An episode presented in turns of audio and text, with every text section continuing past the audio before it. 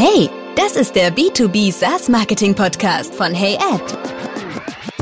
Der authentische Podcast über echtes Marketing aus der B2B-Welt. Hey, herzlich willkommen. Hier spricht mal wieder Maximilian Eiden, Gründer von HeyAd. Heute soll es um ein ganz spezielles Thema gehen und zwar, warum man mehr den Fokus legt auf unwichtige KPIs zu messen als äh, Unternehmensziele zu erreichen, beziehungsweise echte Geschäftsergebnisse. Und das wäre ja in dem Fall Opportunities und Umsatz. Und jetzt erstmal zum Einstieg. Ich glaube, wir wissen ja alle mittlerweile, ähm, dass es ja so zwei, äh, ich nenne es mal Marketingstrategien gibt. Das ist einmal dieses typische Lead-Gen und dann gibt es das Demand-Gen. Und leider sind, glaube ich, auch viele Marketer grundsätzlich erstmal an gewisse Aktivitäten gebunden. Das kommt, glaube ich, hinzu.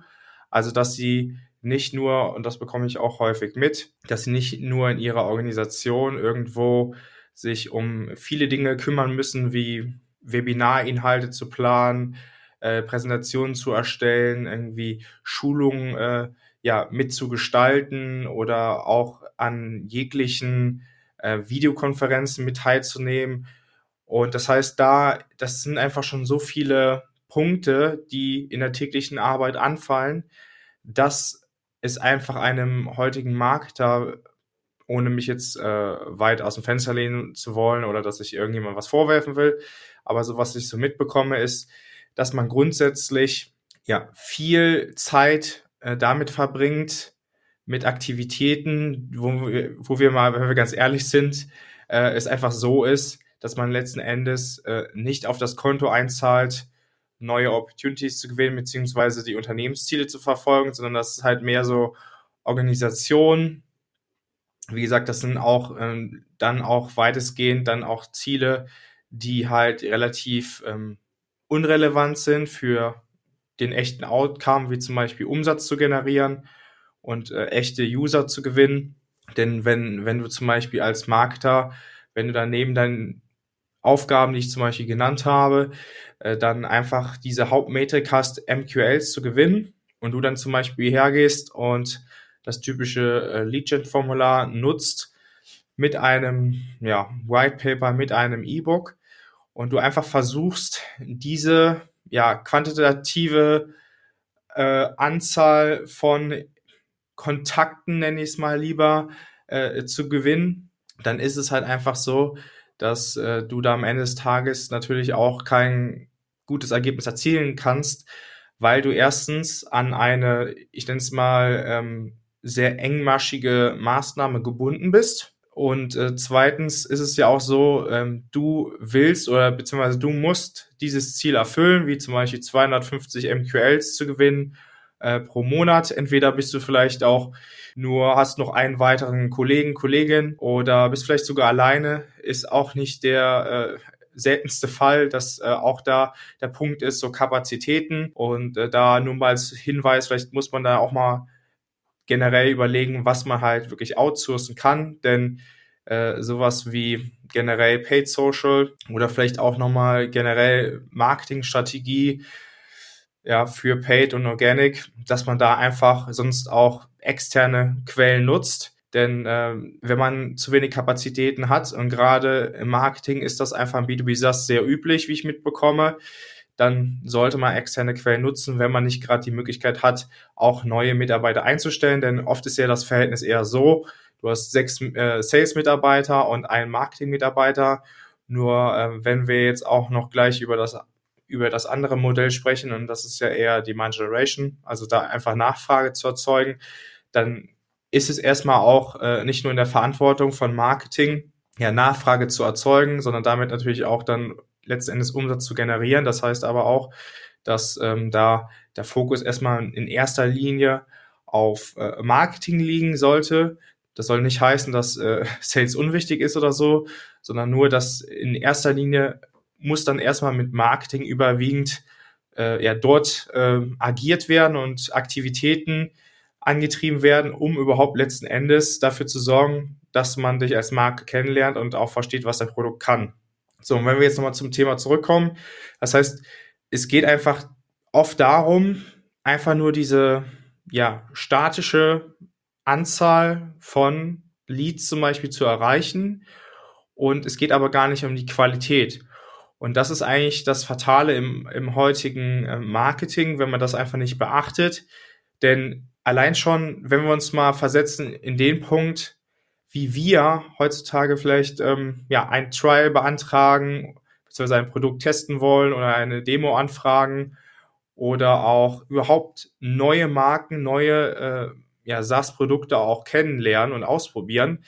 Also für mich gesprochen zum Beispiel ist es einfach so, dass ich manchmal durch, also was heißt manchmal, eigentlich fast jeden Tag scrolle ich durch den LinkedIn-Feed und dann ist es so, dass ich da manchmal auch Ads sehe oder natürlich auch organische Posts, die ich interessant finde, wo ich sage, entweder weg, also würde das, dieses Produkt meinen Bedarf decken oder es weckt zumindest mein Interesse.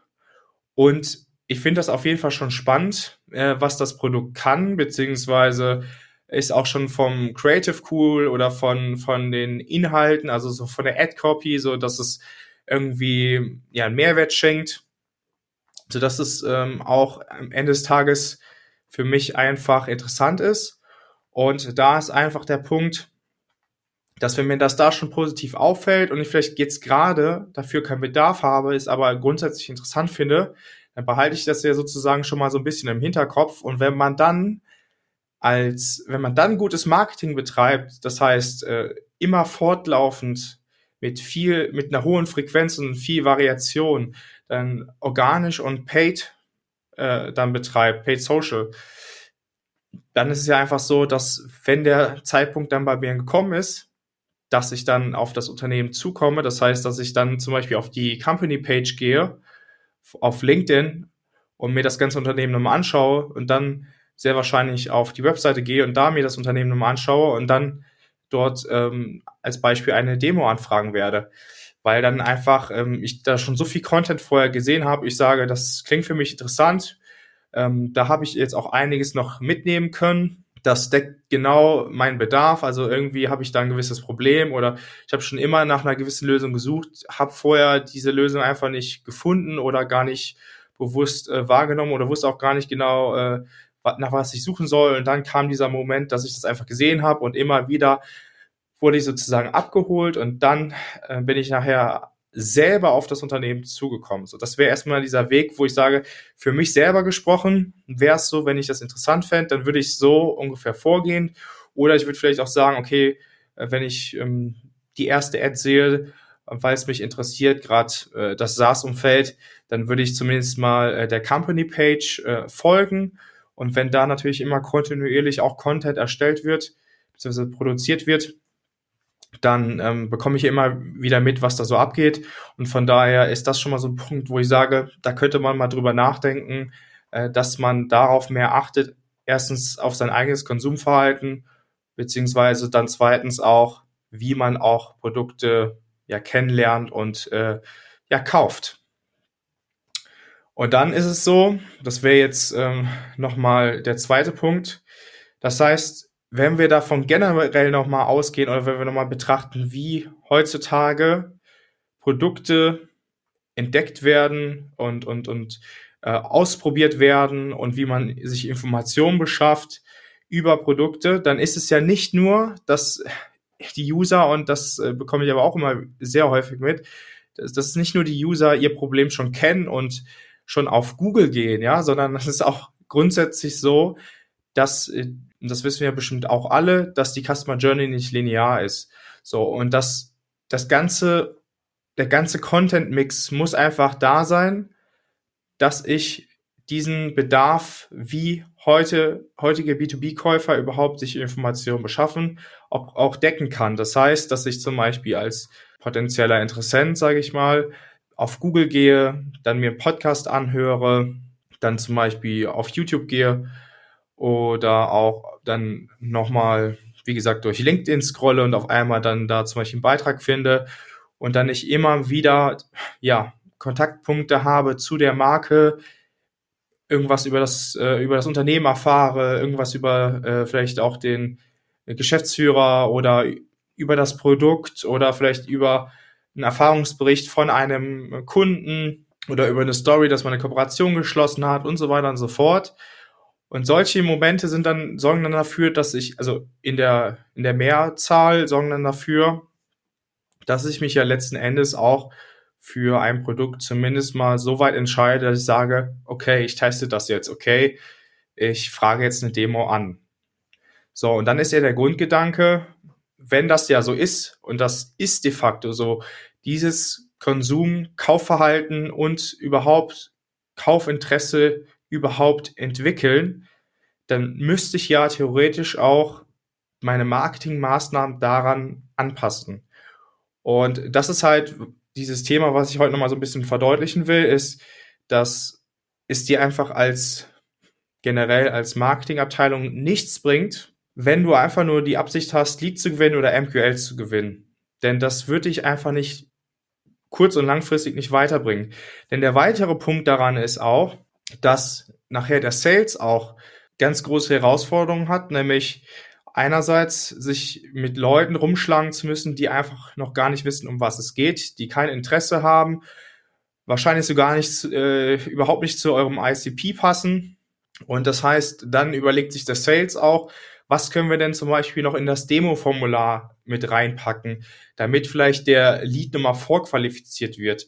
Oder ähm, ja, dann machen wir das so, äh, wir machen dann das Demo-Formular so mit ganz vielen Feldern und der kann sich auch nicht direkt einen Termin buchen, weil wir wissen ja nicht, wie gut die Lead-Qualität ist, sondern wenn er erstmal eine Demo angefragt hat, dann werden wir erstmal auf ihn zukommen, denn wir werden vorher erstmal prüfen, ob der überhaupt für uns geeignet ist, denn damit können wir sicher gehen, dass wir mit keinen äh, Kontakten bzw. Leads äh, überhaupt uns auseinandersetzen, die gar kein Interesse haben beziehungsweise gar nicht zu unserem ICP passen. So. Und das ist für mich die absolute falsche Vorgehensweise. Also einerseits, dass Sales bestimmt, wie das Demo-Formular auszusehen hat, äh, beziehungsweise man irgendwie die Lead-Qualität über, über die Anzahl der Formularfelder im Demo-Formular bestimmen will. Genauso wie sowas wie, dass wir dann, dass man dann sowas abfragt, ja, wie hast du von uns gehört?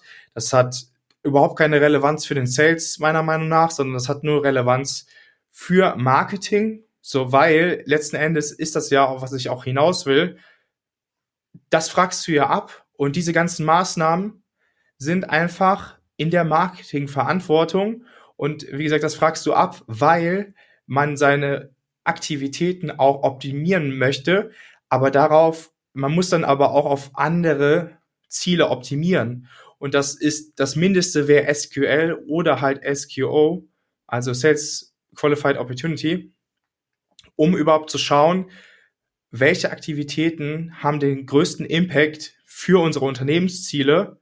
Das heißt, man muss da einfach auch immer wieder von hinten nach vorne den ganzen Funnel in Anführungsstrichen ähm, betrachten, um überhaupt zu wissen, welche Marketingmaßnahmen sind effektiv, welche Kanäle funktionieren am besten und welche Kampagnen funktionieren am besten. Ja, oder welche, auch welche Inhalte. Das heißt, äh, auch das Ganze nochmal zu prüfen, sehr spezifisch gesagt über das qualitative Engagement. Das heißt, wer mit deinen Beiträgen interagiert, also wer das liked oder wer das auch kommentiert, was kommentiert wird, ja. Und äh, das sind auch so elementar wichtige Dinge, die man nicht nur auf der organischen Seite prüfen sollte oder immer wieder überprüfen sollte, sondern auch ähm, auf der Paid-Seite. Und wie macht man das? Man geht einfach in die Kampagnen rein und schaut, wer da interagiert hat. Da gibt es meiner Meinung nach äh, meiner Meinung nach kein Tool oder so, sondern das muss man einfach manuell überprüfen. Das ist kein großer Aufwand, beziehungsweise hast du da auch einen ganz, ganz großen Mehrwert. So, das nächste ist nochmal, was ich nochmal ansprechen will zwischen Marketing und Sales, ist generell ja der, der Grundgedanke, dass, ja, wie gesagt, Sales darauf angewiesen ist, von Marketing einfach gewisse vorqualifizierte Leads überhaupt zu erhalten, dass die äh, Qualität einfach stimmt. Das heißt, Marketing muss da einfach schon Informationen bereitgestellt haben, wie über das Unternehmen, was es macht, wofür es steht, wie man mit dem Produkt das Problem der Zielgruppe überhaupt löst, wie das auch vielleicht für die Zielgruppe funktionieren kann und so weiter und so fort. Ähm, auch vielleicht noch ein paar Mehrwerte bringen mit Educational Content. Also einfach so einen gewissen Content Mix. Und dann weiß der User auch, um was es geht, was er bekommt, was der Nutzen ist, warum er überhaupt diese Demo anfragt und hat äh, gewisses Interesse entwickelt.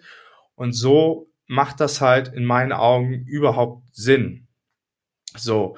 Und dann ist es aber auch so, dass ich finde zum Beispiel, dass Marketing mit gutem Gewissen so ein bisschen äh, gewisse Anforderungen an Sales stellen kann, insofern, dass sie auch ähm, mal sagen können, hey, könnt ihr nicht mal am Anfang des Gesprächs vom Discovery Call zum Beispiel gewisse Fragen stellen, äh, wie haben die von uns gehört, was ist so der größte, äh, das größte Problem von denen oder was finden die an unserem Produkt am besten, ja. Und damit wäre ja auch Marketing extrem geholfen, um auch wieder in der Kommunikation zwischen Unternehmen und Zielgruppe oder beziehungsweise so zwischen äh, äh, Produktinteresse und äh, äh, Bedarfsdeckung sozusagen, dass man dort auch die Lücke besser schließen kann. Denn das sind ja immer einfach große Themen wie generell Pain Points und was zeichnet uns aus und wie lösen wir generell überhaupt das Problem der Zielgruppe mit unserem Produkt und was macht uns einzigartig als Unternehmen, beziehungsweise was unterscheidet uns von anderen, ja.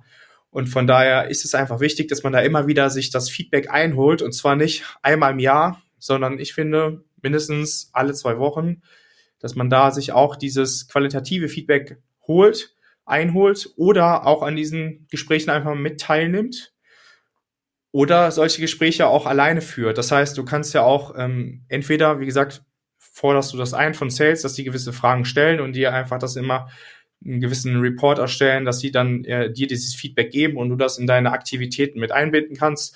Oder du kannst natürlich auch hingehen und äh, selber auch gewisse Interviews führen mit deiner Zielgruppe, mit bestehenden Kunden, mit ähm, ja, generellen Personen aus deiner Zielgruppe. Denn äh, viele sind ja doch hilfsbereit und dann kann man sich dort auch ein besseres Zielgruppenverständnis noch holen. Und das ist halt hundertmal besser, als irgendwelche Umfragen zu machen oder sich auf irgendwelche Tools äh, zu stützen. Das würde dich halt letzten Endes äh, so gut wie gar nicht weiterbringen, sondern lieber investiert man mal da 30 Minuten pro Tag, um äh, diese Interviews zu führen, um dieses qualitative Feedback sich einzuholen, äh, sozusagen, ich sag mal, grundsätzlich woher auch immer, ja, aber aus persönlichen Gesprächen aus, aus meiner Sicht, äh, wo die auch dann sein mögen, aber das ist halt einfach, finde ich, sehr, sehr wichtig. Und das ist halt für die Kommunikation elementar, dass man das immer wieder optimiert. Denn das ist ja auch so ein Thema. Es geht ja nicht darum, einmal im Jahr ein E-Book zu erstellen mit einer Ad-Copy, sondern es geht ja darum, stetig zu kommunizieren mit einer gewissen Frequenz. Also ich finde, jeden Monat muss man da halt Variationen reinbringen und das abwechseln und das Ganze so gestalten, dass es halt stetig auch interessant für den User bleibt. So. Und das finde ich ist der Punkt, auf den man wirklich da achten sollte.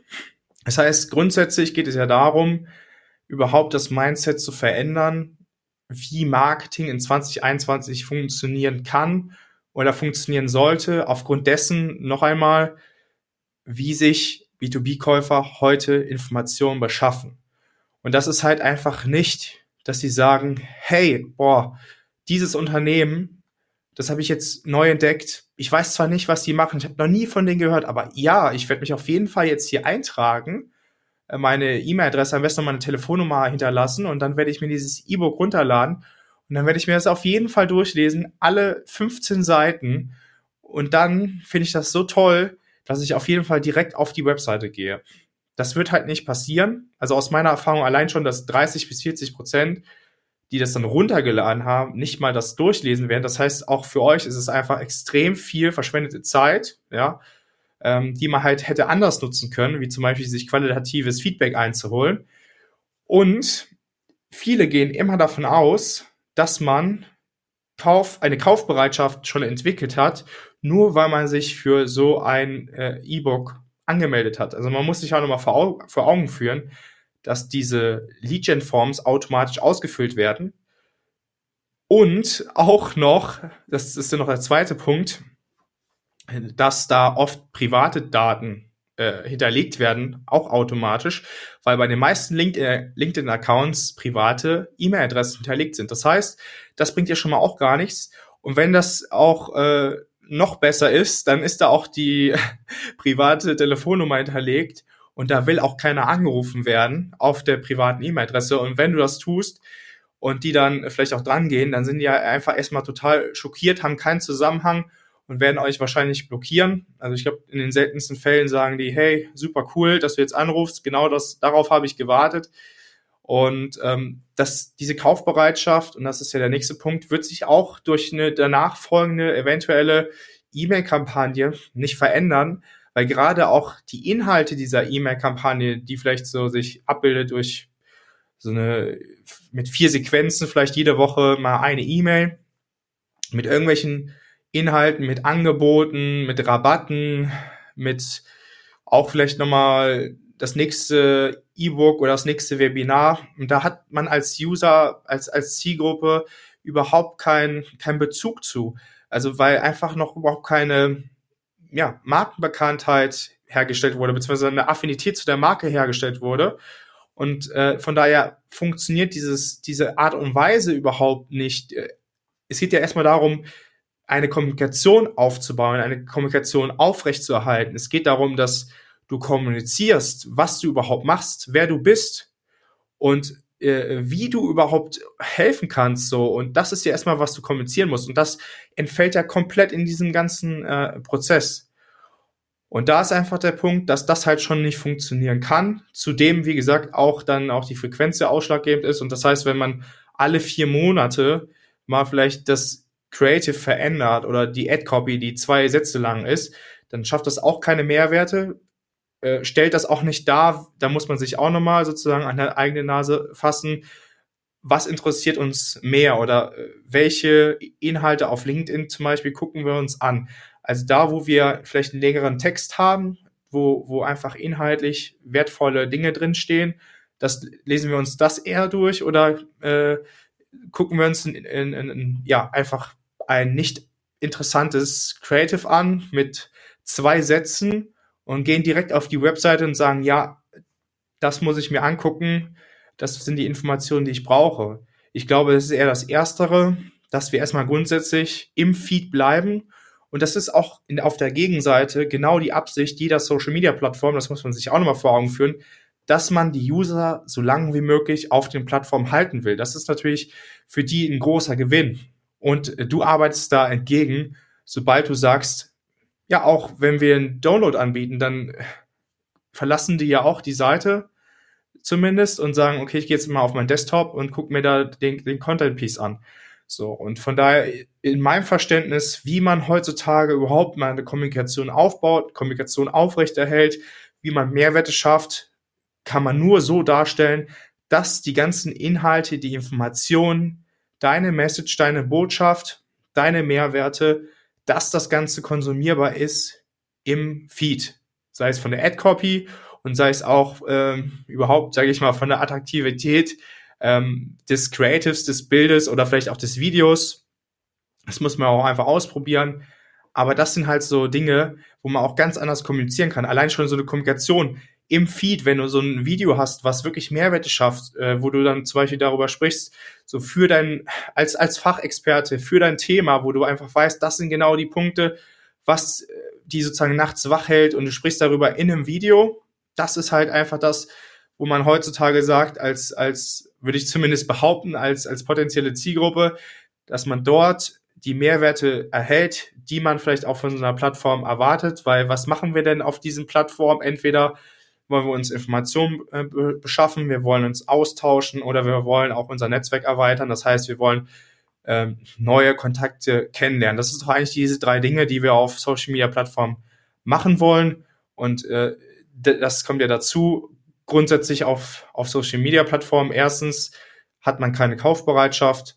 Und zweitens ist es ja so, dass man dann auch die Marketingmaßnahmen daran auch auslegen muss. Das heißt, äh, nochmal kurz gesagt, ich finde einfach, es ist wahnsinnig, wie man immer mitbekommt, wie sehr man sich darauf versteift, einfach nur Metriken, die total unrelevant sind, zu erfüllen, anstatt sich mal zu beschäftigen damit, wie man überhaupt die Affinität zur Marke steigern kann.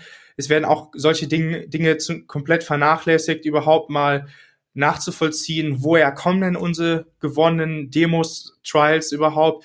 Niemand weiß mehr, wo die Sachen herkommen. Hauptsache, irgendwie wurde, wurde das erreicht. Man legt viel zu sehr den Fokus auf Google ähm, Google Ads, ähm, ja, das, das ist ungefähr eins bis drei Prozent deiner Zielgruppe. Also das ist so der geringste Anteil deiner Zielgruppe ist dort überhaupt vorhanden. Das muss man sich immer vor Augen führen. Und da muss man einfach mal überlegen, äh, gerade wenn du dann noch Google äh, Display Ads schaltest, wie wenig Effektivität diese Maßnahme überhaupt an den Tag legt. Ja, wenn, wenn man sich überlegt, wo die ausgestrahlt werden und wie zum Beispiel auch dann ein, ein, ein View ja, als, als KPI dann auch überhaupt ähm, gemessen wird bzw. gewertet wird. Und das ist einfach nur, wenn du auf der Seite bist und ähm, du musst doch nicht mal konkret auf der, auf, auf diesem Banner sein, sondern einfach auf der Seite sein und dann wird der View schon gemessen. Und dann ist auch wieder der Punkt, äh, Personen sehen das, deine Banner-Ad, also deine Display-Ad und äh, sagen wir mal als Beispiel auf eBay Kleinanzeigen und dann kommst du auf einmal mit deiner Marke und ähm, du hast ja auch nicht so viel Platz und so die großen Möglichkeiten, da irgendwas zu kommunizieren. Und dann ist auch oft die Message, Message so ausgelegt, als würde man auf jeden Fall schon die Marke kennen. Und da ist einfach schon der Grundsatz falsch. Die meisten kennen euch ja noch gar nicht. Also ist dieses Ganze, egal wie viel Budget du da investierst, und viele investieren da ja wirklich so 15 bis 100.000 im Monat, nur in diesen Kanal, und wenn dann Google Display Ads so dein überwiegender Anteil deiner Paid Social Kampagnen ist in dem Bereich, dann ist es halt einfach so viel Budget, was da einfach schon, ähm, ja, eigentlich verschwendet wird, was einfach überhaupt keine Effektivität hat und auch, wie gesagt, nur weil man dann auch mehr Budget da rein investiert, das einfach nicht mehr bringt. So, das sieht vielleicht von, den, von den KPIs dann wieder super aus und man ist ja wieder dann so an dieses, ähm, ja, es ist halt letzten Endes Performance-Marketing, ohne da jemand auf die Füße treten zu wollen. Aber dieses Conversion-basierte Paid Social und da diese Ausführung dieser Maßnahmen sorgt halt einfach dafür, dass da einfach kein Grundverständnis, keine Grundkommunikation zwischen Unternehmen und äh, Zielgruppe überhaupt aufgebaut werden kann. So, das heißt, ich würde auf keinen Fall mich darauf fokussieren. Also wir zum Beispiel als Agentur wir machen zum Beispiel überhaupt kein SEO. Also äh, das machen wir überhaupt nicht. Und trotzdem finden uns sehr viele äh, potenzielle Kunden auch über SEO, über Google generell. Und die Sache ist einfach, dass wir uns darauf konzentrieren und das würde ich auch jedem hier empfehlen, sich darauf zu konzentrieren, wo eure Zielgruppe schon ist, wo der größte Anteil eurer Zielgruppe schon ist. Und das kann zum Beispiel sein Facebook oder LinkedIn, also Social Media Kanäle.